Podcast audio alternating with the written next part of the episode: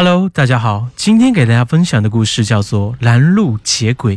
这说明朝天启年间，滨州有位叫赵生的人，此人高大威猛，学过厉害的武功，且为人十分正直仗义，经常帮着乡邻调解争执，不少恶人都很怕他。这天，赵生听到流言，说村子的后山不得安宁，来了一个拦路鬼作怪。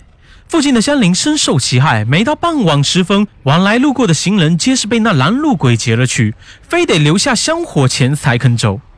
赵生听到乡邻乡亲的留言，哑然一笑，道：“这世间哪有鬼怪？不过是一传十，十传百，自己吓自己罢了。”虽然此事越传越玄乎，可那赵生偏不信。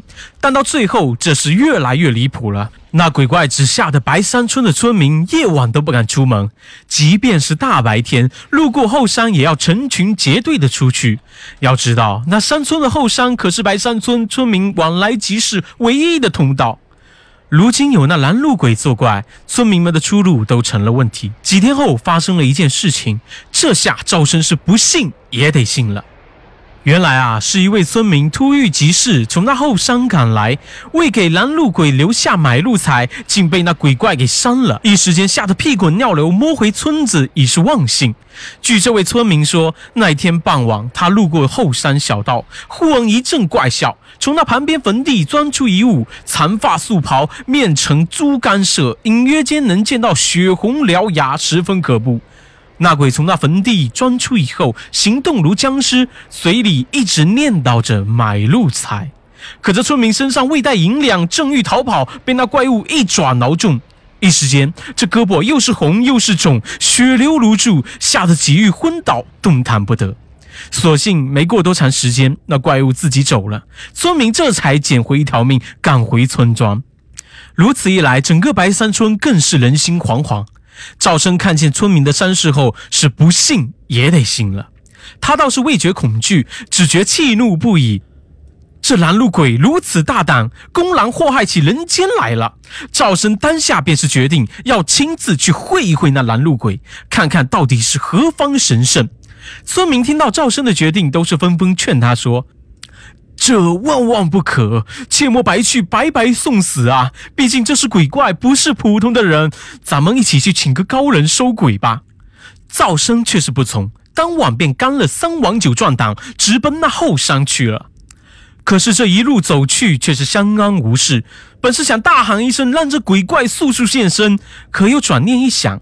这人向来是欺软怕硬，鬼或许如人一般。自己若是一喊，恐教那鬼吓得不敢出来。如此这般，岂不是白跑一趟？如今还是低调一点比较好。只见那赵生做胆小模样，左顾右盼，畏畏缩缩地向前走去，好像是特别惊恐一般。溜了一圈过后，果然在那坟地旁边听见怪笑。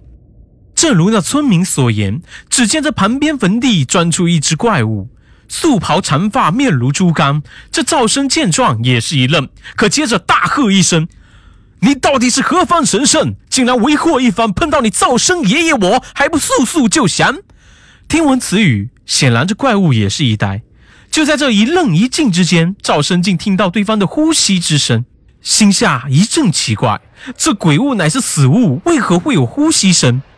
还未仔细细想，对方却是先开了口。哼，我管你是赵生还是赵死，只消留下买路财，否则休想活着走出这后山。这赵山却是冷哼一声，二话不说，竟然直接上去动手。那鬼显然没料到这一手，本能的竟伸手去挡。就在这一举一挡之间，二人肢体接触，赵生却是触摸到这鬼的胳膊，分明是有血有肉，竟然还是温热的。当即心中了然，对方如何是鬼？分明是个人在装神弄鬼。赵生不再心怯，便使出绝招七十二路空明拳。只见这七八拳后啊，这鬼被打倒在地，连忙跪地求饶，声音也不怪异了，只是喃喃道：“赵赵爷爷饶了我吧，这些买路财全全都给你。赵生爷爷饶了我吧。”赵生哪里肯听，只是冷哼一声，提起这扮鬼的人，直回那村庄去了。赵生一边走一边大喊：“乡亲们，这鬼给捉来了！大家一起来看看吧！”一开始大家不敢靠近，可是后来一想，赵生都把这鬼给捉来了，如今还有什么不敢靠近的？大家一窝蜂便聚了过去，想要看一看这鬼的真面目。大家都围过来后，这鬼也没了动静。赵生手一抬，直接从那怪物脸上扯下来一个东西，露出一张人脸。这不是村子里的泼皮刘老三，又是谁？原来这无赖一直在扮鬼吓人呢。那脸上颜色无非就是猪肝糊了脸，真相终于大白。刘老三被揍了半死不活，送到官府，村庄又重回了平静。好了，故事讲到这里，以上就是今天的故事了。如果大家喜欢的话，不妨点个关注或者订阅啊，谢谢大家的支持。